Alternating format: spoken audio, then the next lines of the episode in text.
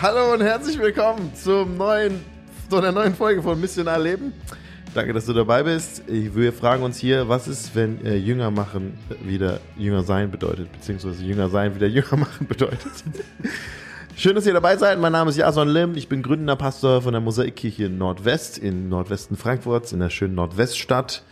Und ich sitze hier zusammen heute endlich ähm, wieder mit Lionel Bendobal von Kirche am Start Yay. und Kelly Seeley und Bodo Park, beide vom Südprojekt in Sachsenhausen. Hammer, dass ihr dabei seid. Meine erste Frage an euch, wann wart ihr das letzte, wann wart ihr das in eurem Leben mal so richtig krank? Was ist so die schlimmste Krankheit, die ihr erlebt habt? Richtig krank. Wow. Bodo war einfach Corona. Das zählt nicht. nee, Hä, wieso zählt das denn? Jessica. Nee, ich habe das eigentlich ganz gut überstanden. Also mich hat's auch erwischt, aber das war nicht so heftig. Äh, ich hatte diesen Schlüsselbeinbruch gehabt. Genau, da war ich außer Gefecht. Hä, wie alt warst du da? Äh, wie alt? Das war vor vor wie vielen Jahren? Ich glaube, du warst vor, 41. Das war vielleicht vor Nein, zwei, drei 38. Jahren, oder? Ach so, das war nicht so lange her. Ja, nee, das ist nicht so lange Du warst her. 38, 39. Krass. Ja, oder ein bisschen älter, 40 vielleicht. Weil ich denke irgendwie so, ich habe noch nie in meinem Leben etwas gebrochen, kein Knochen. Boah, du glücklicher. Und dann denke ich irgendwie, jetzt ist es so vorbei. Das wird wahrscheinlich auch nicht mehr passieren. Aber man kann, man kann noch. Ach so. Ja, ja. Ja, das Wetter war ungefähr so wie jetzt, so Minusgrade. Und dann äh, bin ich damals, hatte ich noch kein Auto. Stimmt. Oh, das ist schon ein bisschen länger her dann. Du hast recht. Kelly hat recht. Ja, ist schon länger Ah, her. hast du das miterlebt? Ja, unsere Zuhörer haben das eigentlich schon gehört. Ja, die Geschichte kennen wir schon, aber ich wusste nicht, dass das noch nicht so lange her war. Ja, das war, das war äh, 2019, glaube ich. Das kann gut sein, ja. Krass. Das ist, Naja, jetzt alles äh, wieder verheilt. Genau, ich kann noch nicht so wie vorher vielleicht so krass Sport machen, aber das meiste geht. krass. Was war eure schlimmste Krankheit? Nee, das ist jetzt eine andere Frage. Frage das Verletzung, letzte Mal, Krankheit. krank Nee, da, nein, die schlimmste in eurem Leben. Schlimmste Ja. jetzt. Was war die größte gesundheitliche Herausforderung? Also als ich klein war, war ich sehr, sehr oft krank. Wirklich? Ja, ja. Also ich war so ein Kind, mein, mein, meine Eltern waren beim Ersten und dann ähm, irgendwie wusste man nicht, ob die Ärzte weiterkennen. Man hat mich zum Heiler gebracht, weil ich dann ständig krank war. Ich habe auch noch mal ein bisschen so ähm, so wie so so auf dem auf dem Haut, wo So Heiler Na- Narben? Narben Wo die Heiler so ein bisschen. genau an mich dann so an der Haut geritzt haben, Ah. um, um dann mich zu heilen, weil ich hatte, ich, ich war chronisch krank als Kind. Wie alt? Wie alt? Also zwischen meines, also ich kann mich noch an alles erinnern, aber zwischen mein drittes und sechstes Lebensjahr, das war so, dass man nicht wusste, ob ich wirklich leben werde. Das war Und ständig krank. Wa- Sorry.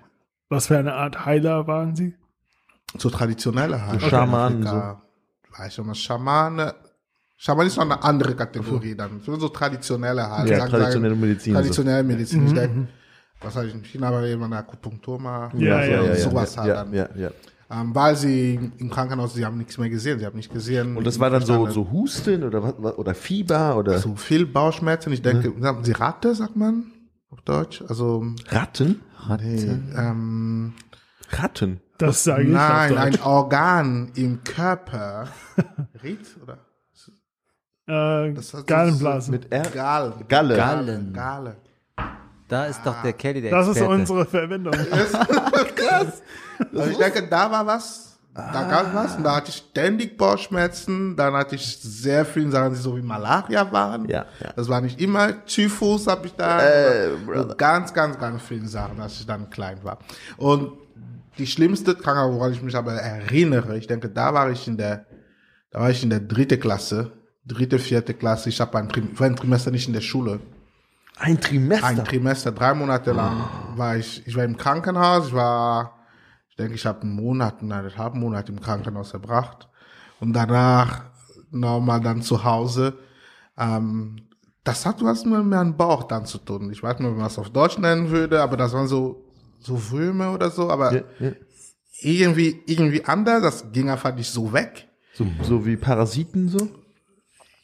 Ich weiß, ich habe das selber nicht gesehen, aber Ja, ich habe ich hab drei Monate lang war ich nicht in der Schule. Das war richtig. Und ich würde sagen, das sind auch die letzte Krankheit. Danach Dann- nicht mehr. Danach, Danach, danach war ich nicht mehr krank. Boah. Also, man wusste sowas, aber ich hatte nie mehr so eine Krankheit, wo ich dann sage, ich bin drei Tage nicht in der Schule. Das Dann warst du war- abgehärtet. war Er hat den Geist abgegeben. Das. Erst da ist er gestorben und dann so. verstanden, Leute. Vielleicht, vielleicht bin ich schon noch verstanden, ich weiß es Auferstehungskörper für den Rest der Schulzeit. Neuen Leib bekommen. Wahnsinn. Kann mich ey. erinnern, ja. Aber die Galle, ist das, Kelly, wo du deine, deine 25.000 Gallensteine hattest? Ich Ja. weiß nicht wie viele, Mhm, aber Ich hatte auch unterschiedlich. Ich hatte einige, die sie wie ein Golfball waren. So groß wie Also ein Golfball. Also drei Viertel ein Golfball. Das ist sehr groß. Und aber, aber die sind eigentlich nicht so gefährlich. Ist die kleinen, die gefährlich sind. Die äh, bleiben dann. Irgendwo hängen in Ja, den und verschiedenen sehr- Wegen. Ja, ja. oh, ich meine, ich glaube, wir haben in diesem weh. Podcast auch schon Ja, darüber geredet. okay, dann sage ich euch was anderes. Bei meiner zweiten Gallenblase. Nein, äh, man hat nur eine Gallenblase. Ähm, das war, ähm, als ich 19 Jahre alt war. Und ich war in einer Band damals, in einer Band. Wie, hieß, wie hieß die Band? Vision. Oh. Ganz Klass Klassiker 90er. Ja. Und äh, wir haben angefangen mit 15, 16 und dann haben wir durch auch Uni-Zeit auch Ah, so lange? Ja, also wir Wow. haben, also wir haben nicht, wir waren ziemlich toll. Ja, Auf Spotify, die- alle suchen äh, jetzt nicht aus- mehr, also, nein, also archive.org wahrscheinlich. äh, und ähm, ja, und nach einem Konzert, das wir an der Uni gegeben haben, äh, ich, ich, hat, ich hatte so wenig Energie und ich dachte mir, okay, wow, das war ein riesen Konzert. Wir haben auch viel geschrien. Ja, wir waren so an der Band. Äh, und ja, aber dann wurde ich noch kranker und dann hatte ich Fieber bekommen und es war unangenehm. Ich habe der Arzt von der Uni gesehen, weil es gab einen Arzt für die Studenten. Und ähm, ich, das hat nichts mit der Geschichte zu tun, aber ich erinnere mich, dass er immer seine Ebay-Sachen verkauft hat und äh, während er mich besucht hat. Aber ja, äh, ja, das war das war in den 90ern. Das, oder Während er 2000 dich besucht hat. oder äh, untersucht hat, hat er so nebenbei seinen Ebay-Verkauf gemacht. Ja, das war so in Alterszeiten. Ähm, ja, und ich bin nach Hause gegangen, wo meine Eltern wohnten, eine Stunde weit, äh, weg entfernt. Und als ich da ankam, ähm, hatte ich, ähm, oh, wie heißt das? Halsschmerzen? Mal, es ist so, man, Mandel- nennt, man, nennt, man nennt das in, äh, in, in USA so Kissing Disease. Kissing Disease. Ja, weil man das so durch die, ähm, Durchs Küssen? Zu Ja, viel oder- geküsst? Durch Zungenküsse? Ja. Durch was? Was willst du sagen? Mann, oh, diese Wörter habe ich nicht, aber Durch Speichel? ja, ma, ma, Mono, Mandel. Mononukleosis heißt das. Okay. Okay. Okay. Äh, Und das ist das und- Ende der Geschichte. Danke, Kelly. Kissing nein, das ist nicht Ende. Und letztens ist, ähm, ja, ich konnte auch nicht atmen damals dadurch, aber es gibt lustige Geschichten mit dieser Krankheit, die ich irgendwann mal erzähle. Okay. Wow. Wahnsinn. Und ja, sondern Irgendeine Krankheit. Ja, ich, ich glaube, als wir, als, wir hatten als komplette Familie Dengue-Fieber. Ich glaube, das war schon ziemlich schlimm. Aber ich erinnere mich nicht, ich war schon sehr jung. Ich erinnere mich nicht so, so gut daran. Ähm, aber wahrscheinlich war das schon das, das, das heftigste und schlimmste. Ja. Krass. dann Ich weiß auch nicht, warum ich diese Frage gestellt habe. Hey, erzähl ein bisschen davon. Vom Dengue-Fieber. Ja. Als wir als Warum Familie, so wir waren in Thailand und wir haben Dengue-Fieber bekommen, wo man sehr, sehr hoch Fieber sehr lange hat. Und ähm, damals das Einzige, was uns durchgetragen hat durch diese Zeit ist, wir hatten Leute, die uns als Familie, als Missionarsfamilie unterstützt haben. Und sie haben uns Videokassetten geschickt aus Deutschland. Und sie haben für uns Heidi aufgenommen. Und dann Mm. haben wir diese ganzen Tage lang. Heidi geguckt. Viele Videokassetten. halt. Ja, cool. Hey, Hammer, dass ihr dabei seid. Wir reden hier über missionales Leben und ich glaube, wir haben so viele Folgen jetzt schon gemacht. Vielleicht ist es wichtig, nochmal zu wiederholen, was wir damit meinen. Was ist eure Definition oder eure Erklärung von dem, was ein missionales Leben ist. Was, wenn jemand euch fragen würde, was heißt das eigentlich, missional leben? Was würdet ihr sagen?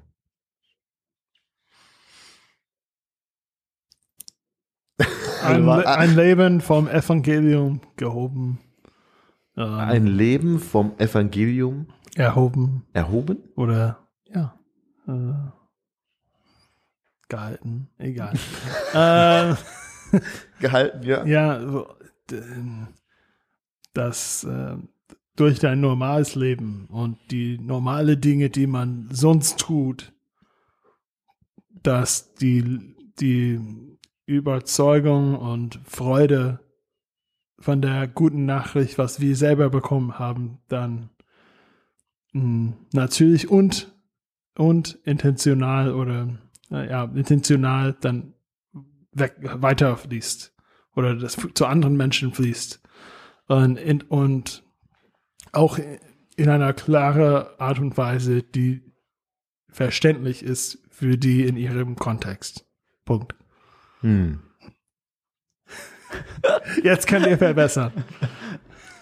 Ja, ich denke, ich würde, ich würde sagen, ich würde sagen, ein Leben, die sich, die, das, die, die, die Jesu-Mission in die Welt als Zentrum hat, die sich um diese Mission herum baut. Also, ähm, wo jede Planung, jeder Schritt, ähm, jede Entscheidung, jeden alltäglichen ähm, Handlung das Ziel hat, zur Mission beizutragen oder die Mission zu erfüllen. Ähm, so ein, ein Leben, die die Mission Jesu als Inhalt hat. Das Ein, ist, ein quasi wie ein Planet, äh, ein Mond oder so kreist um alles, was es dreht sich um die Mission. es dreht sich um die Mission, alles was dann passiert. Und denke, um missional leben bedeutet, in allen Lebensbereichen das immer intentioneller zu machen, weil ich habe bestimmte Bereiche, wo ich daran denke, es gibt bestimmte Bereiche, wo ich mich nicht unbedingt die Frage stelle, oh, inwiefern stärkt es die Mission? Oder inwiefern ist es ein Ausdruck von Jesu Mission?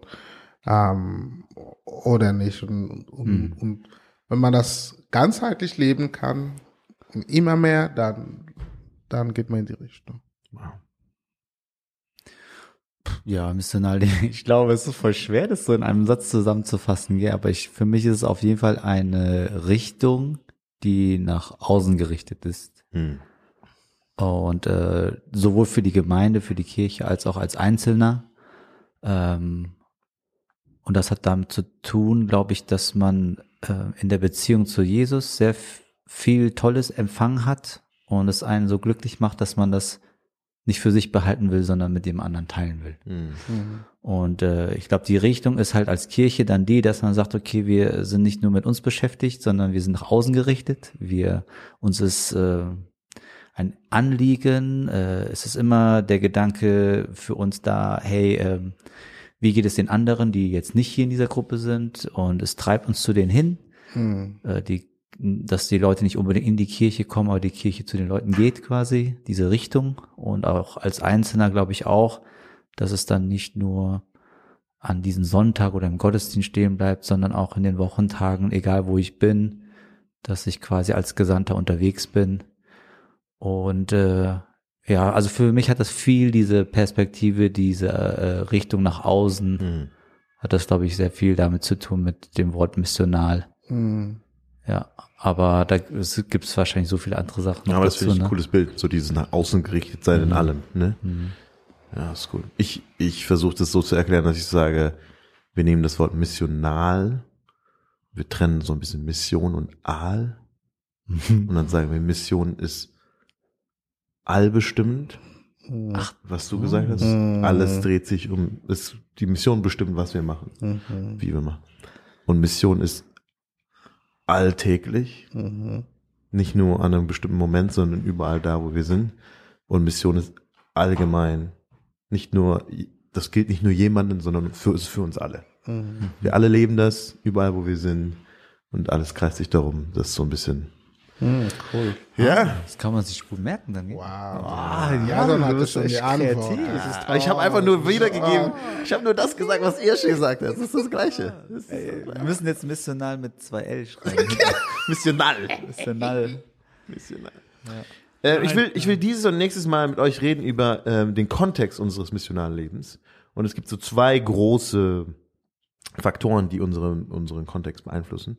Und der eine ist, wir leben in einer sehr, in einem sehr globalisierten Kontext. Allein wir hier, wir sitzen hier, Lionel aus Kamerun, Kelly aus USA, Bodo, du hast Eltern aus Südkorea, ich, keine Ahnung, was ich bin. Joe übrigens, unser Techniker ist hier, Yay, Joe. aus Kankakee bei Chicago und er hat sogar neue Technik gebracht. Also wenn wir jetzt noch besser klingen, wenn das, was wir sagen, noch schlauer klingt, das ist, Danke, Kenkaki. das ist weil irgendwie neue Kabel, neue Verstärker, keine Ahnung, wir verstehen es nicht, aber es ist, äh, Joe hat uns äh, noch mehr bessere Technik mitgebracht. Cool. Wir sind aus unterschiedlichen kulturellen Kontexten und wir leben auch, ne, hier in Frankfurt zum Beispiel, 54 Prozent unserer Bevölkerung hat entweder einen äh, Migrationshintergrund oder einen, einen äh, nicht-deutschen Pass. Und äh, Lionel, du bist in Offenbach eines der multikulturell, vielleicht sogar die multikulturellste Stadt ähm, der Deutschland. Und das heißt, von sowohl unserer eigenen Kultur als auch die Kultur, mit denen wir in, in Konfrontation, wenn man so will, kommt oder in Berührung kommen, ist sehr, sehr unterschiedlich. Ich habe ähm, ein Zitat gefunden in einem Artikel. Los Angeles zum Beispiel ist nicht nur die zweitgrößte Stadt Amerikas, sondern auch die zweitgrößte Stadt Salvadors und die viertgrößte Stadt Guatemalas. London ist die drittgrößte Stadt Irlands und die sechstgrößte Stadt Frankreichs. In New York City leben mehr Dominikaner als in jeder anderen Stadt der Welt, außer in der Hauptstadt der Dominikanischen Republik, Santo Domingo. 30 Prozent von Syrien ist außerhalb von Syrien. 30 Prozent der Albaner ist außerhalb von Albanien. Wir merken so, ne, wir sind in einem sehr, die Grenzen von Nationen ist nicht mehr so klar zu trennen. Wir haben mit viel, vielen, viel unterschiedlichen Weltbildern und Kulturen zu tun. Meine Frage an euch, in eurer Erfahrung, in diesem globalisierten Kontext. Was bedeutet das für das missionale Leben? Wie ist missionales Leben in einem multikulturellen, globalisierten Kontext anders? Ich denke, dass, ähm, ich weiß nicht, ob ich sagen kann, wie es anders ist, aber ich denke, dass es bedarf, es bedarf wirklich ein Bewusstsein für das, für diese Fakten. Also, und es ist, es ist eine Mission, sie versteht, der andere ist nicht wie ich. Der, der denkt nicht wie ich, er versteht nicht, wie ich verstehe. Und sie nicht voraussetzt, dass na, meine Sprache, meine Werte, meine Vorstellungen eins zu eins bei den anderen dann so, so sind. Ähm, und ich, ich, ich denke, das ist eine Mission, die dann viel, viel, viel, deswegen viel, viel Wert auf das Kennenlernen der Menschen und der Kultur legen muss. Hm. Äh, Weil sonst, sonst, sonst, sonst ist es nicht, ist es, ist es nicht übertragbar. Ich sehe das bei uns zum Beispiel mit, also ich uns rede von Afro-Communities, ähm, wo viele, die aus Afrika hier sind, es gibt sehr viele im Frankfurter Gebiet, sie kommen und sie sehen sich als Missionaren. Sie wollen Menschen dann hier erreichen, aber ähm, und sie sind, sie sind sehr aktiv darin dann halt. Ne? Die sind auf der Hauptwache, die sind in, Offenbach. Sie wollen Menschen erreichen. Ähm, aber manchmal die Methode und sie wundern sich, warum es nicht klappt. Hm. Und eine Antwort ist, die Methode passt nicht dazu. Und sie haben noch nicht unbedingt gecheckt. Es ist so wie, es sind so die gegenüber, die sie erreichen wollen, sind nicht die, die wie- die Leute in Afrika. Wiederum, ich bin Pastor in einem, einem ähm, Gemeinde, wo wir einigen Leuten aus Deutschland haben, die alle überzeugt sind, Straßenevangelisation funktioniert nicht. Ja, es funktioniert für Deutsche nicht. Hm. Für die Afrikaner, es funktioniert. Also, und das sozusagen integrieren und irgendwie verstehen, ähm, es sind nicht nur, die Leute auf der Straße sind nicht nur wie ich. Die sind nicht mehr wie ich. Ich, ich muss da viel, viel, viel kennenlernen. Das, was mich erreichen würde, Ja, heißt nicht, das erreicht jemand anders. richtig. Hm. Und ich muss den verstehen. Deswegen, deswegen sitze ich hier mit euch. das finde ich so, ich habe noch nie darüber nachgedacht, dass es wird immer so gesagt, ah, das funktioniert hier nicht, weil hier ist der Westen. Was du sagst, es ist nicht nur, dass hier der Westen ist. Sondern hier ist auch der Osten. Hier und der ist Süden. alles. Und der, hier ist alles. Hier ist alles. Und das heißt, deswegen müssen wir auch Ja. viel, viel mehr, viel fragender sein, weil wir nicht Ja. mehr davon ausgehen können, unser Gegenüber ist da, wo ich bin. Ja. Noch nicht nur, weil ne, Westen Säkularisierung, alles, Mhm. sondern auch wegen der kulturellen Vielfalt. Richtig. Das ist ein guter Punkt. Ich glaube, weil wir uns oft auch in unseren Kreisen oft über Kontextualisierung reden. Und äh, vielleicht ist es ein Mythos, dass es einen Kontext gibt. Oder dass wir zum Beispiel an den theologischen Seminaren sagen, ja, in unserem Kontext, ja.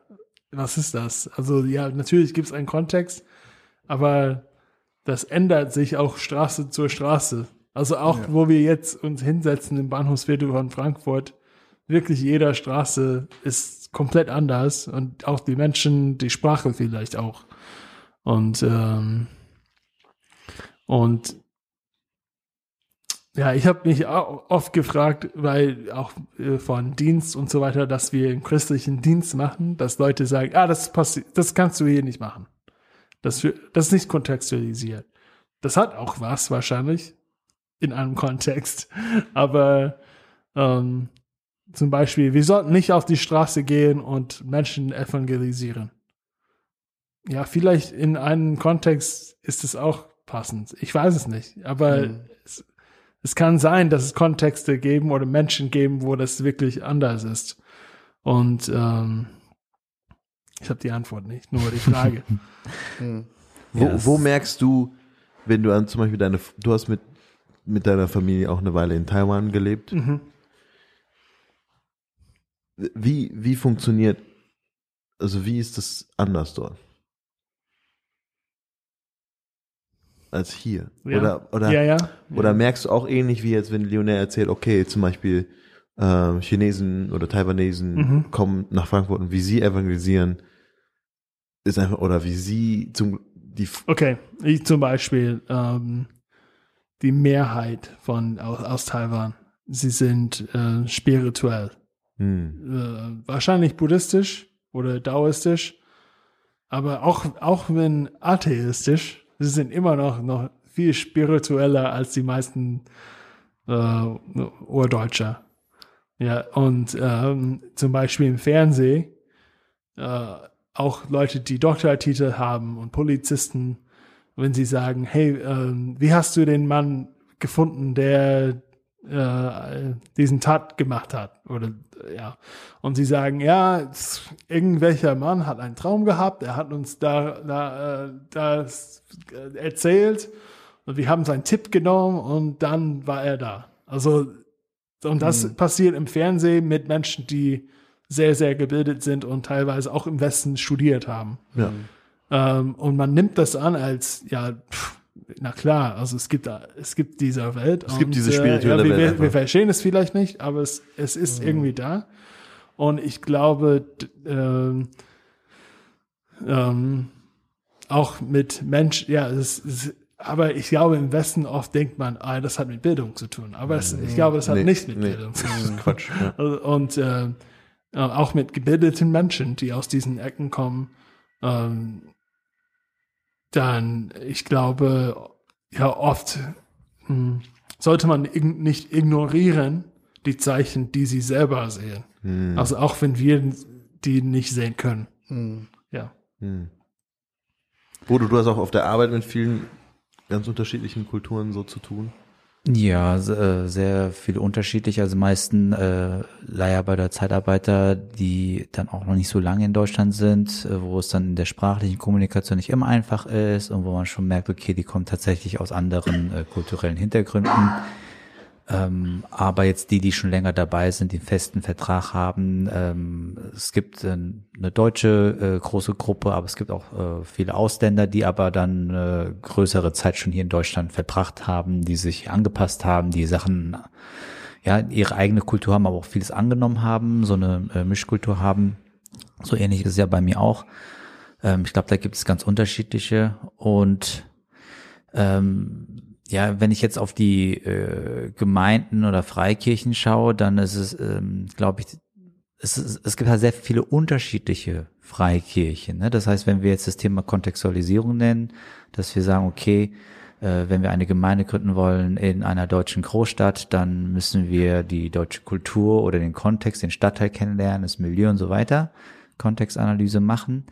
Aber dann äh, sehen wir, die, die äh, Kirchen sind ja auch sehr unterschiedlich. Es gibt Kirchen, äh, deutsche Kirchen, sag ich, deutschsprachige Kirchen, die äh, sehr homogen sind, wo es vielleicht 80 Prozent von einer Kulturgruppe äh, sind, 80 Prozent vielleicht Deutsch oder so, ne, oder die dort aufgewachsen sind.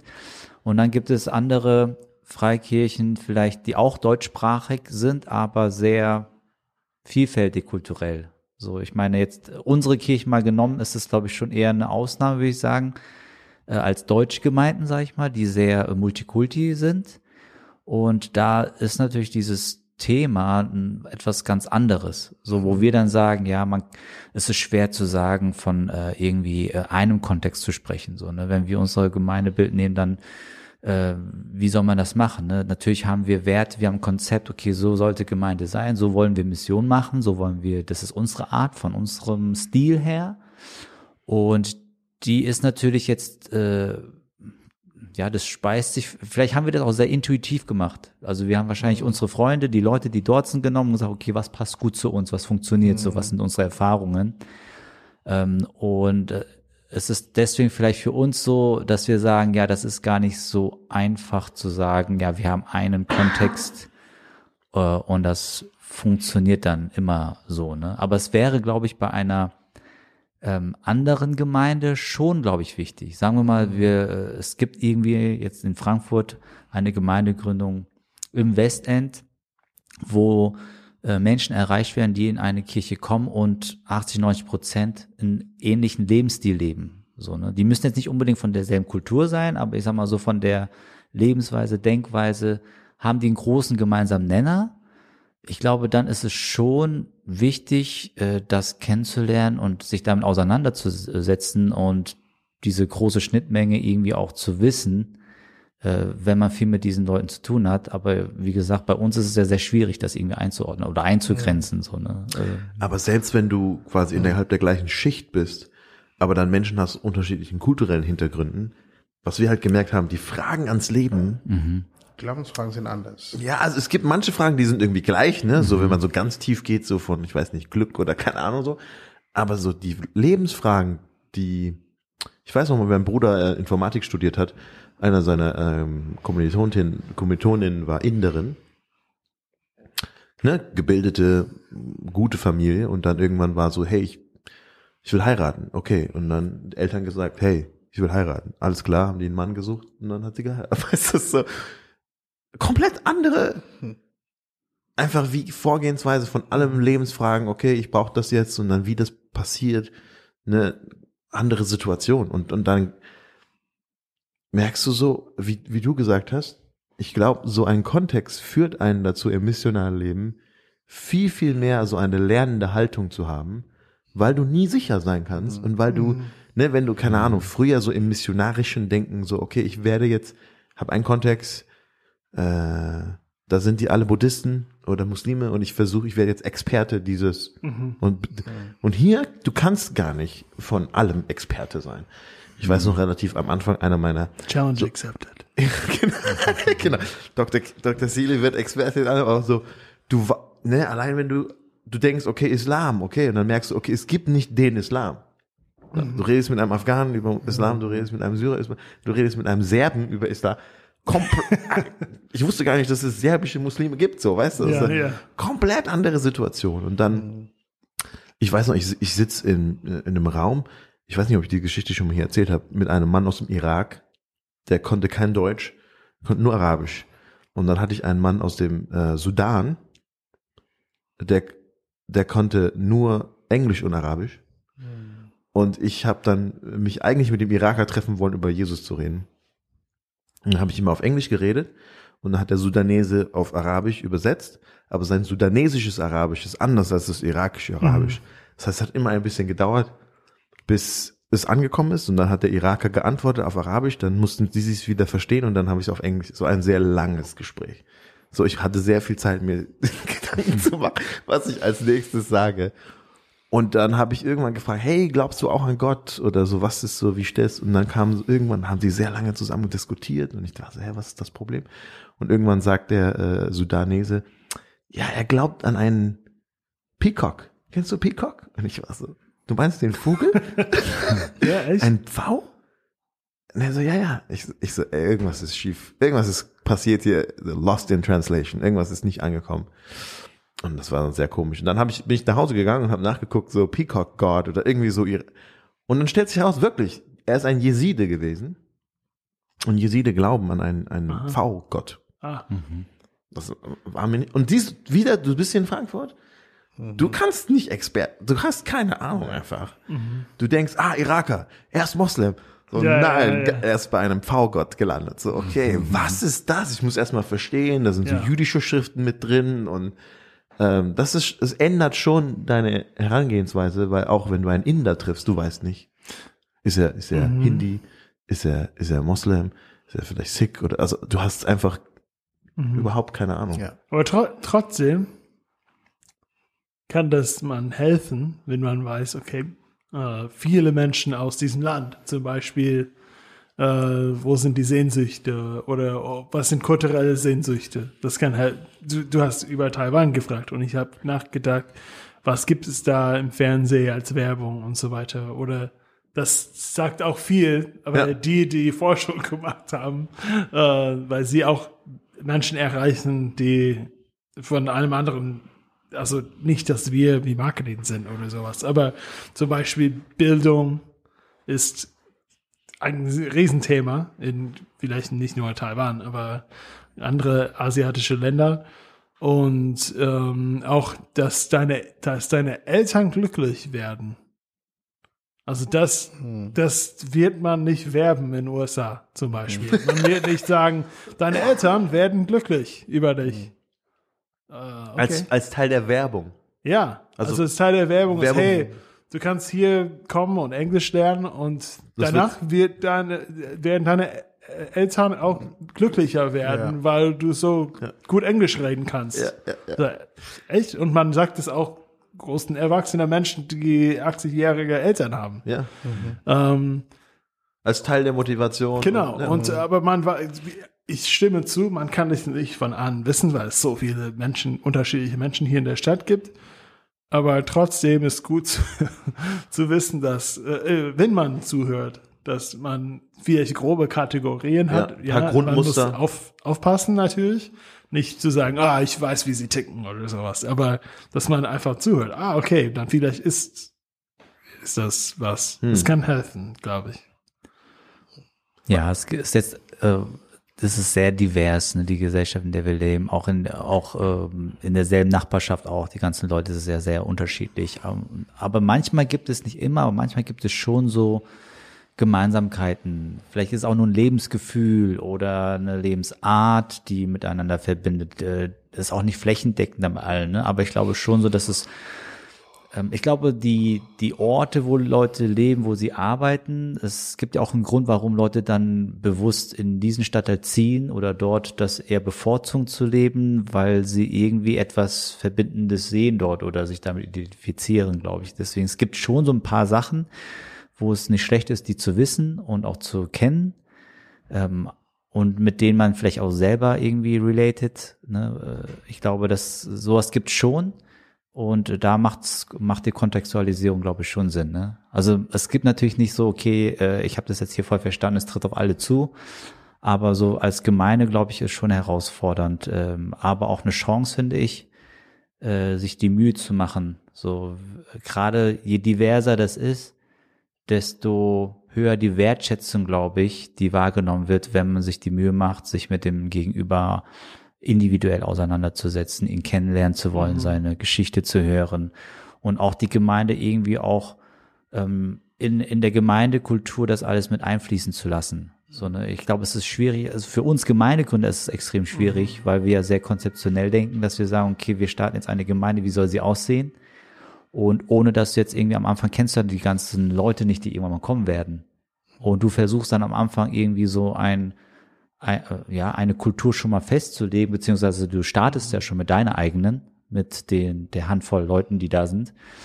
Und dann, äh, ich glaube, für uns Gründer ist es wichtig, für die, die starten, äh, wir starten mit etwas, wir können ja nicht neutral starten, aber im Wissen, dass sich das im Laufe der, der Zeit auch immer wieder neu anpasst oder äh, ergänzt oder sich weiterentwickelt. So, ne? Und für uns ist halt dann für die Leiter so vor allem sehr schwer, sich vielleicht auch von manchen Sachen, die am Anfang da waren, sich dann auch zu verabschieden, zu sagen, okay, äh, es sind einfach neue Leute dazu gekommen, wir sind einfach nicht mehr so wie am Anfang, wir sind viel diverser geworden oder keine Ahnung, wir haben so und so äh, Leute noch dazu gekommen, bekommen. Und äh, aber ich glaube, für die Community ist schon cool, das mitzuerleben. Hey, äh, hier hat jeder seinen Platz. Und Gemeinde ist etwas, was an der Stelle auch sehr flexibel sein darf. Und es ist sehr einladend. Und wenn neue Leute kommen, äh, sich dann auch irgendwo äh, Auf die, wahrgenommen auf die neuen Einstuhlstellen. Genau, genau, genau. Fluides. Genau, genau, ja. Das ist wie Steff, unser Freund Stefan Puß. Äh, ich weiß nicht, ob das stimmt, was er gesagt hat. Aber nein, aber er hat oft gesagt, no, und ich fand das eigentlich sehr cool, wie er das beschrieben hat. Vielleicht hat er das von Tim Keller bekommen. Äh, nein, das war nur ein Witz. Wenn, äh, ich nehme nicht an, dass Stefan zuhört, aber wenn ja, dann das wäre cool. Ähm, er hat gesagt, hey, christlicher Glaube ist die einzige Glaube in der Welt, das an einer Kultur sich anpasst oder ja, zupasst oder äh, und, und nicht ähm, verlangt, dass die Kultur sich anpasst.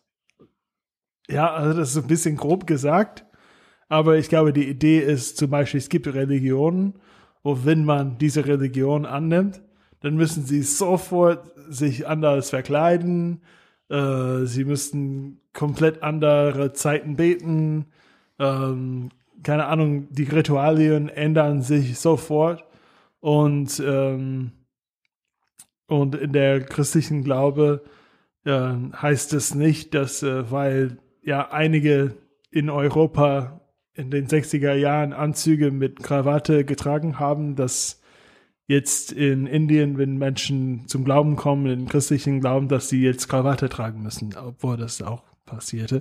Aber das ist, äh, ich, ich glaube, das ist, ähm, wenn, wenn, wir, wenn wir die Menschen in unserer Gemeinde gut zuhören möchten, ähm, ja, dann lassen wir, wie Bodo gesagt hat, auch Platz dafür, Ja. dass sie das machen. Und ich glaube, an Gefahr ist, ich sehe das aus dem Land, wo ich herkomme und auch in Deutschland, dass Menschen sagen, ah ja, ist okay, es gibt, äh, keine Ahnung, es gibt Iraner in unserer Gemeinde.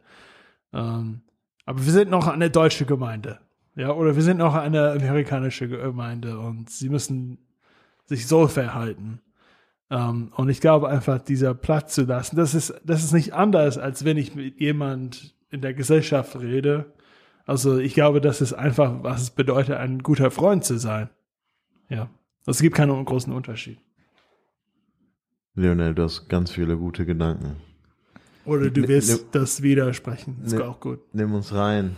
Nimm uns mit in die Welt, in die innere Welt deines Kopfes. Ich denke, ich sehe, ich sehe einfach, also ich finde das ein herausforderndes Thema, das globale Missionarleben, ähm, weil ich denke jetzt über einen Christ, der in Gemeinde oder der, der, der, der Missionar lebt. Auf der einen Seite will Missionar leben, ich will sagen, einfach, leicht, intuitiv sein. Hm. Auf der anderen Seite Globalisierung und Multikulturalität, das kann nicht intuitiv funktionieren, weil intuitiv ist, wird sehr oft die Kultur nicht wahrnehmen. Das bedeutet die Kultur des anderen. Das bedeutet, es kommt schon mit einem gewissen Anspruch, Hm. plötzlich anders zu denken, anders zu lernen. Und ich, und ich sehe die Herausforderung da drin manchmal, dass es für viele nicht klar ist, ähm, dass sowas wie eine kulturelle Schulung, neue Denkweise wirklich not, aber wirklich notwendig ist dann, ähm, weil man entweder das Gefühl hat, man kriegt das schon hin, hey, ich habe da einen Freund aus Indien, ja, aber du verstehst das auch nicht trotzdem. Aber ja, gut. Ähm, aber du bist schon überzeugt, du verstehst das. Oder das andere, man ist einfach von Diversität überfordert. Ja. Man ist schon überfordert zu wissen, okay, wenn ich dann wirklich so in der Tiefe das alles verstehen müsste, Ja. wo fange ich an? Richtig. Wo höre ich auf? Ja. Also die, die das ernst nehmen wollen, das ist zu viel. Und man macht, man vereinfacht das Ja. Und man geht es nicht an. Und dann soll es so geistlich intuitiv sein. Ich denke, das ist, Die Spannung zwischen ist so Intuition große, und ja. Intentionalität, ne? genau, und das Weil, so. weil ich glaube, du kannst multikulturelle, missionales Leben, multikulturell, wenn man so will, du kannst es entweder überschätzen, Mhm. so, nein, das geht intuitiv. Wir müssen einfach die Leute lieben. Ja, genau. Ja, okay. Oder so, du kannst es, äh, glaube ich, auch, was habe ich gerade gesagt? Hab ich überschätzen? Du wolltest unterschätzen. Unterschätzen? Ja. Oder du kannst es überschätzen Ja. und, und sagen, es ist, in, es ist unmöglich. ist unmöglich, ich mach gar nicht. Nur mehr. Afrikaner können Afrikaner erreichen. Ja. So, es geht nicht. Genau das. Und diese, ne, wie du sagst, diese Balance zwischen, wir müssen Leute auch schulen und helfen. Ich glaube, die, das größte Hindernis, andere Kulturen wahrzunehmen, ist, dass sie nicht selber merken, wie kulturell sie selbst sind. So, ich, das ist diese kulturelle Selbstwahrnehmung ist für mich das größte Hindernis. Leute, wie viele Menschen kenne ich zum Beispiel, die merken nicht, wie, wie, wie deutsch sie sind. Sie, sie, weil man denkt, das ist normal. So, und jeder denkt so, nein. Habt, habt ihr als Beispiel, habt ihr mal erlebt, wo jemand etwas so ansprechend an dem Evangelium von Jesus fand, wo ihr das über euch überrascht habt, weil ihr gesagt habt, hä, das würde mir nie einfallen, als interessant, dass dich das anspricht, weil das ist für mich gar nicht, entweder nicht wichtig oder ich habe nie darüber nachgedacht. Und das war das, was jemand anziehend gefunden hat. Habt ihr das äh, erlebt oder vielleicht als ein Unterschied, unterschiedliche Wahrnehmungen der gleichen Botschaft? Also von meiner Frau. Ähm, ihre Geschichte mit Gott. Also äh, sie sagt oft, also das ist, das ist für mich auch schwierig zu hören. The- Theologisch manchmal. Wenn ich sie das sagt, ich, ich bin so ein bisschen unangenehm. Also nein, das kannst du nicht sagen. Aber dass ich weiß, dass es eine kulturelle Prägung ist. Und deiner auch. ja. Ja. Ja, von mir. Ja, Ja, ich ja. meine, von mir ist es eine kulturelle Prägung, die ich habe, wo es mir sagt, ah nein, das ist unangenehm. Ja. Und ich merke das auch, wenn sie das äh, ähm, vor Deutschen sagt, dass sie auch so. ja. Und, aber einige Menschen finden das, oh ja, okay, ich verstehe das. Aber sie sagt oft, ja, als ich verstanden habe, dass Jesus für mich gestorben ist, ähm, zum ersten Mal, sie war an der Uni, sie war früher Buddhistin und ähm, sie hat gesagt, ja, ähm, ich, ich hatte keine Ahnung, dass es einen Himmel gab. Also ich habe nur, ich habe nur gewusst, dass Jesus irgendwie Gott ist und dass er mein Leiden nimmt. Und sie kannte, sie wusste, was für ein Leiden sie gelitten hat als Kind und wie schlecht das war. Und dass irgendeiner das annehmen würde, äh, ähm, ähm, ja, freiwillig, das war, das war ein Wunder, weil aus, in, aus ihrer Wörter, in ihrer Kultur hätte niemand das Leid von einem anderen ge genommen. Sie hätten einfach gesagt, die, sie sind, ähm, ah, oh, I forgot the word, cursed. Verflucht. Ja, ja. ja. Oder vom Karma her. Oder Ja, und äh, aber sie hätten nicht gesagt, ähm, ja, das nehme ich für dich an. Also das, das ist nicht normal. So, zu, ja. Und ähm, sie hat, ich glaube, das war so. Und, und sie hat gesagt, ja, dann ein paar Jahre später habe ich auch erfahren, hey, was, es gibt einen Himmel. Das ist sehr schön. und für mich ist jedes Mal so, ja, dann warst du nicht gläubig. Ja, ja äh, warst du nicht richtig gläubig. Ja, weil das, das so ein ähm, Hauptpunkt ist von unserer evangelischen Theologie, dass wir, das ist immer so der Schatz. Und das ist auch Das, was, ja, ja. ein Schatz. Aber ich glaube, sie hat viel mehr betont das Leben, das sie jetzt lebt, äh, weil das einfach präsent ist. Und das hat viel mit Kultur zu tun. Spannend. Ja. Spannend.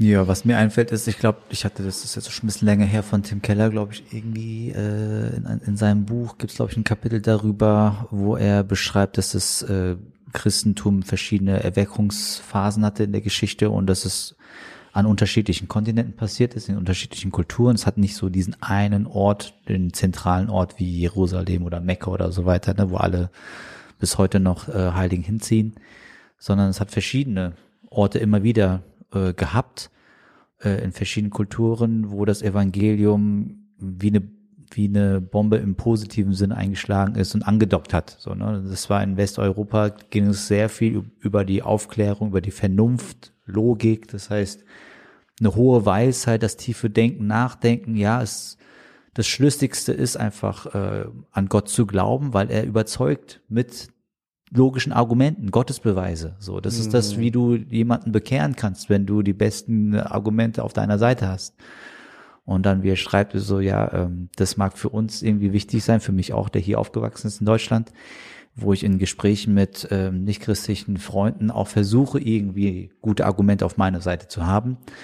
Und wo er dann sagt, das ist, äh, das mag hier dann gewesen sein, wo das, äh, wo das Evangelium überzeugend gearbeitet hat, wo viele Menschen darüber auch zum Glauben gekommen sind.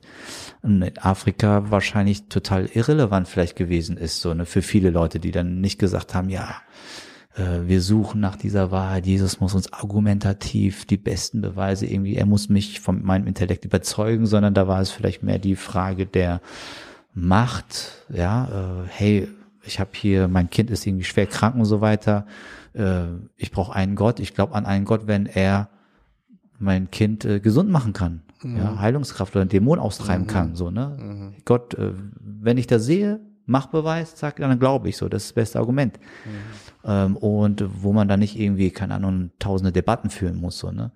Und äh, in Asien, also jetzt in Südkorea, äh, meine Eltern kommen ja daher, ich glaube, da äh, warum so viele südkoreanische Menschen Christen geworden sind und auch äh, hingabevoll viele, viele Missionare ins Ausland geschickt haben, war, glaube ich, die Message, dass äh, an jemanden zu glauben, der die größte Hingabe, die man sich vorstellen kann, am Kreuz sein eigenes Leben gelassen hat für einen, wo man sagt, hey, wenn, wenn diese Liebe so weit gegangen ist, dann bin ich bereit, mindestens genauso hingabevoll zu leben und wo einfach diese Aufopferungsbereitschaft, ne? Ich meine, in asiatischen Ländern sieht man sehr oft, was Eltern einfach äh, ja in der Lage sind, für ihre Kinder alles aufzuopfern. So, ne? Ich glaube, das war mhm. einfach dieses schlagende Argument. Da war nicht so viel, okay, ja, ich brauche irgendwelche Gottesbeweise oder ich möchte irgendwie übernatürlich Kräfte sehen oder so, sondern es war einfach eine krasse Aufopferung. So. Ne? Und jeder Kultur ist was anderes. Und äh, wo aber an dasselbe Evangelium die tiefste Antwort auf dieser Ebene bietet. So, mhm. und ich denke, mhm. dass das halt super bereichernd ist, wenn man weiß, hey, guck mal, ich, ich sehe das nur aus meiner einen Perspektive so, ne? Und es hat aber so viele andere Facetten, die ich noch gar nicht kenne oder die ich vielleicht zum ersten Mal höre, so. Äh, und wenn man dann andere Zeugnisberichte von Menschen aus anderen Kulturen hört, wie ihnen Jesus begegnet ist, was der Grund war, warum sie äh, ihr Leben Jesus gegeben haben, dann ist das super bereichernd. Also man lernt unglaublich viel. Und für mich ist es dann auch so, ich glaube, das verändert dann auch die eigene Sichtweise, so wie du ja dann gesagt hast, so man muss erstmal verstehen, dass man selbst eine sehr eingeschränkte kulturelle Brille hat. Aber je mehr man einfach anderen Menschen begegnet, auch äh, nicht nur jetzt, wie sie zum Glauben gekommen sind, sondern auch die Spiritualität, die Frömmigkeit, wie sie den Glauben leben, so in ihrem Alltag, ne? Wo ich äh, denke, ja, boah, das ist äh, total neu, das ist voll gut, es erweitert meinen Horizont, ja, auch was meine Beziehung zu Gott angeht. Ich sehe immer mehr, oh, da habe ich voll den blinden Fleck. Ähm, alles so was, äh, ja, so Heiligkeit betont, äh, die Autorität Gottes, die Souveränität Gottes, mhm. so wo der mhm. Mensch eigentlich kaum eine Rolle spielt, so, ne? Das ist für mich immer so ein bisschen, boah, irgendwie, keine Ahnung, das ist für mich sehr befremdend so, ne, äh, weil ich ganz anders in einem anderen, in einem anderen Bildungssystem aufgewachsen bin. Aber wo ich dann merke, in die Bibel schaue, ja krass, ich glaube, diese Seite, die fehlt mir komplett. Mhm. So, ich glaube, es tut meinem Glauben gut, wenn ich das immer, wenn ich das mehr verstehen würde, mehr sehen könnte.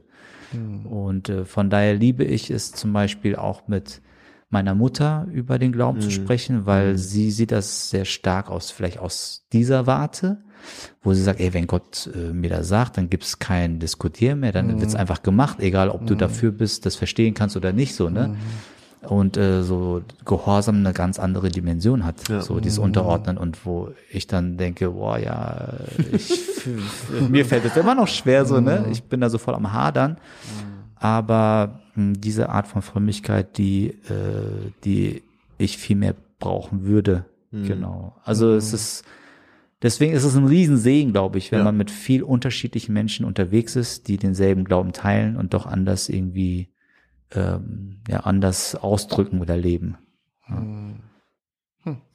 Ja.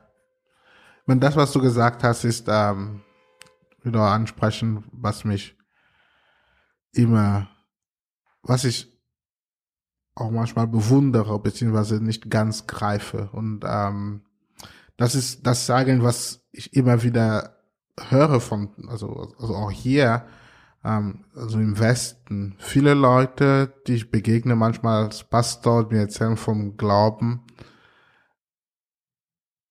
schätzen es an Gott, dass sie, sie können sein. Hm. Sie, sie sind angenommen und sie können sein ohne tun. Und ich kann das nicht kapieren. Hm. Ich kann nicht, ich kann nicht sein und tun. Trennen. Ja, ich, ich, ich kann auch nicht verstehen, dass es ein Sein ohne Tun gibt.